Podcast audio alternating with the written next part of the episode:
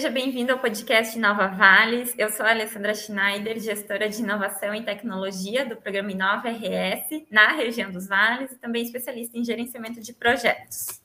Olá, pessoal. Eu sou a Darviane Silva, doutora em ciência e atualmente atuo como gestora de inovação e tecnologia do programa Inova Região dos Vales. Tudo bem? Eu sou o Thomas Schmidt, doutor em biotecnologia e estou como gestor de inovação e tecnologia aqui nos Vales. O objetivo desse podcast é comunicar de maneira simples a importância do desenvolvimento do ecossistema de inovação e suas ações através do programa Inova RS na região dos Vales. O programa Inova RS é promovido pela Secretaria de Inovação, Ciência e Tecnologia do Rio Grande do Sul e tem como objetivo tornar o Rio Grande do Sul referência global em inovação como estratégia de desenvolvimento local. E olha só, os episódios serão lançados semanalmente com assuntos diversos que norteiam a gestão da inovação em um ecossistema. Show! E hoje, pessoal, nós vamos falar sobre as experiências dos parques tecnológicos aqui na região dos vales, especialmente com um convidado aqui que a gente sempre está fazendo trocas, é para nosso parceiro aqui no programa Inova, o Rafael Kirst. E antes de passar a fala para ele, eu vou ler um pouquinho do, da mini bio para vocês, ok? Bom, gente, o Rafael Kirst ele é mestre em inovação e propriedade intelectual pela Academia do INPE. Uh, também é apaixonado por tecnologia e inovação, trabalhou como consultor independente na área de inteligência tecnológica e como empreendedor.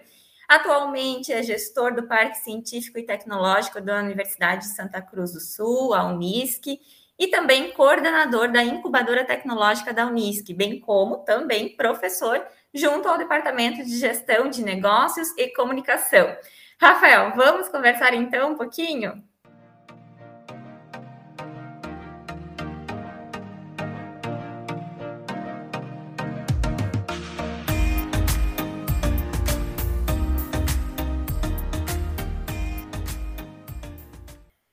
Rafael, olá, seja muito bem-vindo. Que bom estar aqui contigo. A gente sempre está trocando, fazendo reuniões, conversando. Nosso dia a dia é aí contigo também aqui no Parque Tecnológico.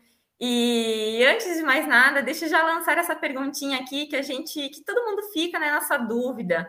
O que são os parques tecnológicos e qual o seu protagonismo no ecossistema de inovação? O que você pode contar para a gente aí? Olá, Alessandra, tudo bem? Eu deixo também aí uma saudação calorosa para a Dariane, para o Thomas e todos os ouvintes do podcast. Muito bom estar com vocês aqui hoje. Mas os parques tecnológicos, eles, na verdade, derivam de uma concepção que passa a tomar força no Brasil, especialmente a partir dos anos 2000, no qual se entende que dentro de uma lógica que eu sei que é muito discutida dentro do programa Inova, da tripla hélice, da quádrupla hélice, é necessário promover uma interação mais dinâmica, mais fluida, mais ágil entre os diferentes uh, agentes da hélice, governo, empresas, universidade, sociedade civil organizada. E isso complementar a visão também de que a universidade ela deixa de ter o seu papel apenas tradicional no sentido de geração de pesquisa básica e de formação de recursos humanos, né, graduação, pós-graduação, ela passa a atuar de forma propositiva, de forma proativa em termos de desenvolvimento de novos empreendimentos. E daí surge, né, dentro dessa lógica, essa necessidade de nós buscarmos espaços, buscarmos mecanismos que facilitem essa interação, sendo os parques tecnológicos um desses mecanismos. Então, os parques, eles nada mais são do que espaços de desenvolvimento no qual nós podemos realizar uma aproximação da pesquisa e do conhecimento científico que está sendo desenvolvido dentro das universidades para as empresas, né, que são aí é, parte das beneficiadas com todo esse conhecimento que é gerado dentro das instituições. Então, ao meu ver, né, o protagonismo dos parques ele dá nesse sentido de facilitar esse processo de transferência de tecnologia, mas nós gostamos sempre de colocar que isso não é um processo de mão única, mas sim um aprendizado e uma colaboração entre a universidade, entre as empresas e os outros agentes da hélice. Né? Então, o protagonismo aqui, no final das contas, ele é compartido entre todos os agentes de forma a perseguir né, um único objetivo. No nosso caso aqui, né, no Parque Científico Tecnológico Regional da Unisc, o desenvolvimento das regiões e dos municípios nos quais nós atuamos. Muito interessante, Rafael. Legal saber, né, ter essa, essa, esse entendimento que o parque então faz essa conexão, né, uh, uh, entre diversos atores, que gente mesmo traz, cita ali a quádrupla hélice, tripla hélice. E aí a gente fica pensando assim, pô, quem, nossa próxima pergunta, né? Para quem quiser iniciar um novo negócio, uma startup, ou apenas ter uma ideia que pretende colocar em prática, né? o que, que tu recomenda nessas situações? O que fazer e talvez, melhor ainda, o que não fazer? E mais uma já emendo, tá, Rafael? Uh, como estudantes e pesquisadores podem ser beneficiados com esse modelo? Perfeito. A minha primeira sugestão e a primeira recomendação, sempre quando eu atendo os empreendedores, é jogar isso para o universo. E eu não menciono isso aqui de uma forma meio metafísica, não, tá?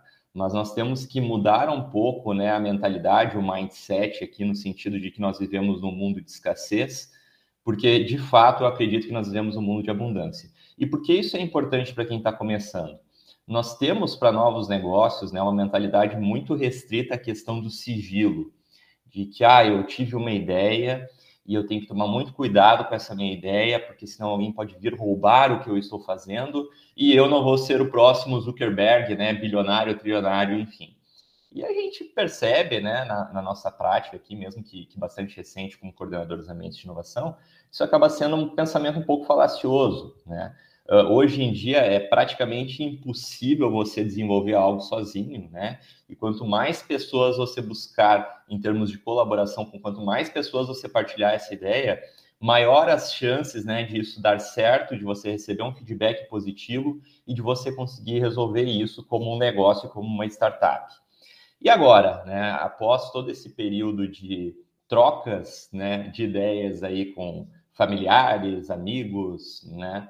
Quando houver uma maturidade um pouco maior, a minha recomendação para aqueles projetos que têm uma interface com tecnologia, com inovação, é de buscar o apoio, né, o suporte de uma incubadora. Né? Existem diferentes tipos de incubadora para diferentes tipos de negócio, mas aqui na Universidade de Santa Cruz do Sul, e eu penso que é o mesmo caso lá em Lajeado, nós temos incubadoras de base tecnológica que apoiam empreendimentos escaláveis, que apoiam empreendimentos com caráter inovativo.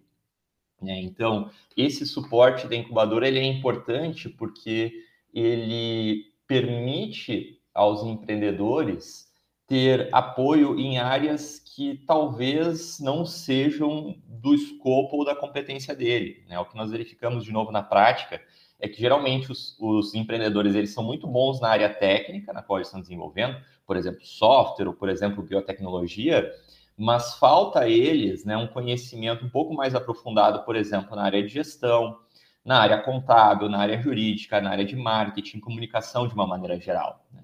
E isso é natural, ninguém sabe tudo, né? ninguém uh, consegue aí dominar todos os, os aspectos que são importantes para o desenvolvimento de um novo empreendimento. E as incubadoras, elas atuam justamente nisso, né? Aumentar o número de mãos, né, de pessoas que pegam junto e de pessoas que auxiliam no desenvolvimento desse negócio, além de também, né, uh, auxiliar aqui no estabelecimento de conexões para acelerar o desenvolvimento uh, desses empreendimentos e fornecer infraestrutura, como, por exemplo, utilização de laboratórios, salas, né, e, e um suporte aqui que vai do tangível ao intangível. E, por fim, né, acho que vocês também queriam saber a questão de como os estudantes e os pesquisadores podem ser contemplados nesse modelo. É algo que a gente gosta de salientar, eu até agradeço a pergunta nesse sentido, porque muita gente pensa que as incubadoras elas são apenas para os estudantes da universidade. Na verdade, não. Né? Elas são abertas para toda a comunidade. E sendo abertas para toda a comunidade, né, nós podemos receber aí tanto empreendedores né, de qualquer nível de formação, mas também os estudantes da universidade, também os professores, né, que têm esse sentimento, que têm esse intuito de desenvolver suas startups. E quando estamos falando aqui em empreendimentos de alto conteúdo tecnológico, que requerem um alto grau de conhecimento, claro que, né, ter aí professores, mestres, doutores muito especializados em suas áreas é um passo bem importante no sentido de criar startups que de fato possam impactar muito e desenvolver inovação hard aqui, inovação de impacto, inovação que traga benefícios reais para todas as pessoas. Então, muito importante, né? Esse é um cenário que a gente vê aí como bastante promissor, cada vez mais ter não apenas a comunidade, não apenas a graduação presente em empreendimentos aqui na incubadora, mas também a pós-graduação, mestrandos, doutorandos e professores pesquisadores. Bom, Rafael, uh, sempre é um prazer ouvir você e com certeza suas dicas valiosas uh, serão muito importantes, principalmente para estudantes, pesquisadores, né, que estão pensando em abrir o seu próprio negócio. Bom, mais uma pergunta. A região dos vales definiu na sua visão de futuro ser referência nacional até 2030 nos setores agroalimentar, saúde e serviços, usando a biotecnologia e automação como tecnologias que facilitarão esse processo. Bom, qual o nível de maturidade do ecossistema regional de inovação hoje e quais são os principais desafios a serem considerados para atender esse objetivo? Bom, por mais que existam metodologias e métricas, Dariane, para a gente definir né, o, o, nível de desenvolvimento, o grau de desenvolvimento de um ecossistema uh, local, regional de inovação, né, eu prefiro fazer aqui uma análise um pouco mais empírica, né? E destacar que uh, a nossa região, o Rio Grande do Sul como um todo, uh, é um estado de fato muito empreendedor. Isso está nas nossas raízes históricas, né? Quanto mais né, a nossa região aqui dos vales.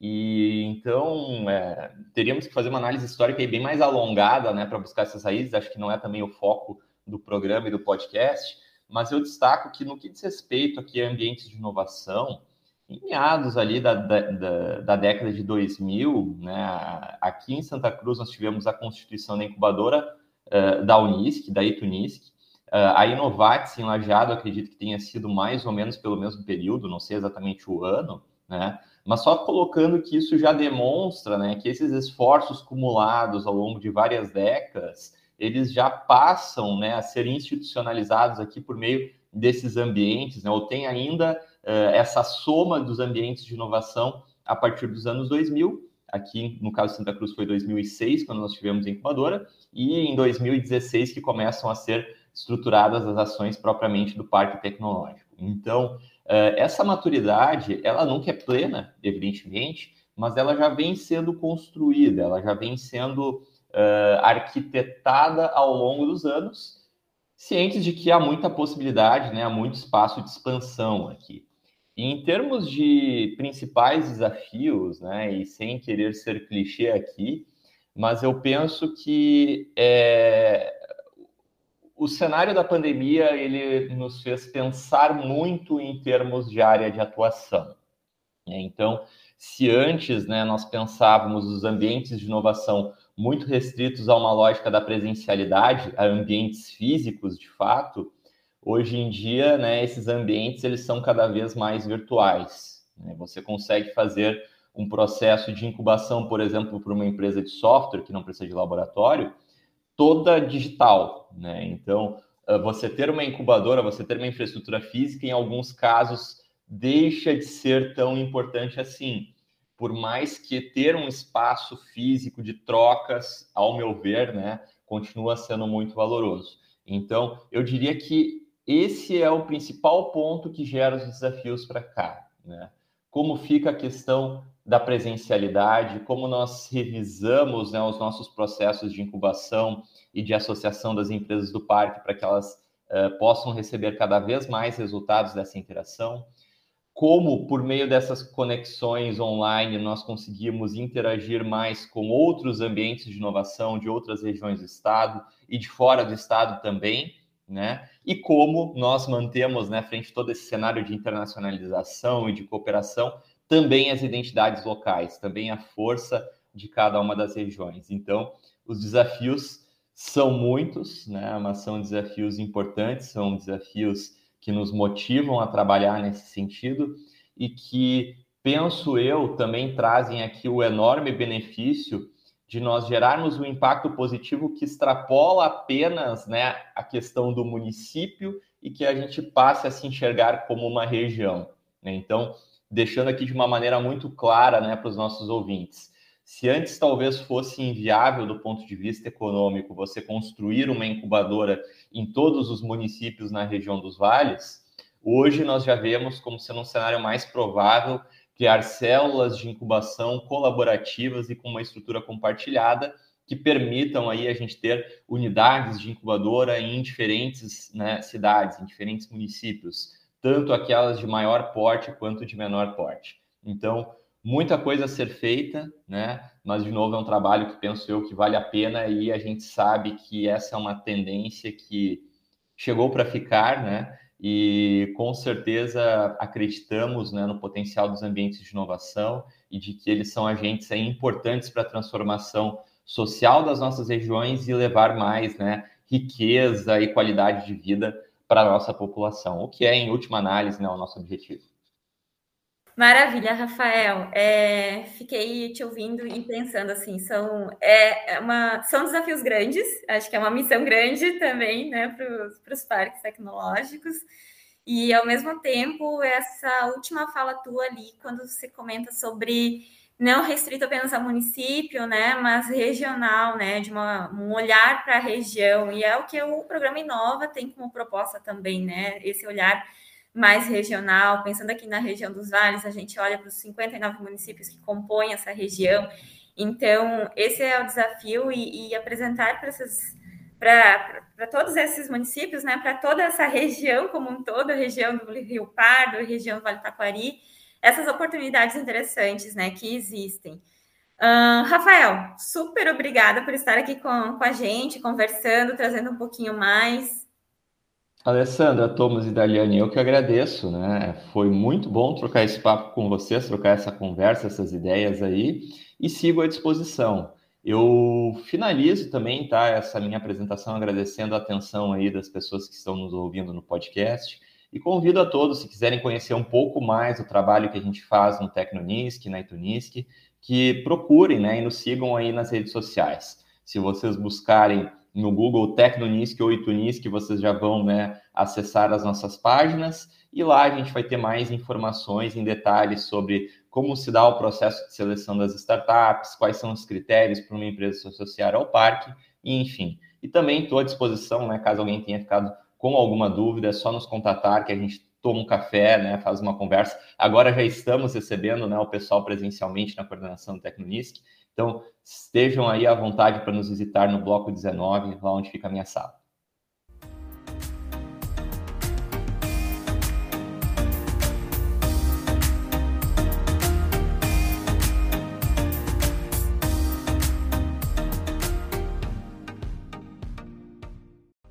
E assim vamos encerrando mais um episódio do podcast Nova Vales. Ou com alguma dúvida, você pode nos contatar pelos e-mails thomas-schmidt.rs.gov.br. Isso, meu e-mail é alessandra-schneider.sict.rs.gov.br.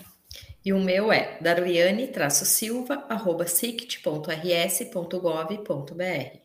Acompanhe o programa Inova RS pelas redes sociais da Secretaria de Inovação, Ciência e Tecnologia, no arroba sict.rs no Instagram.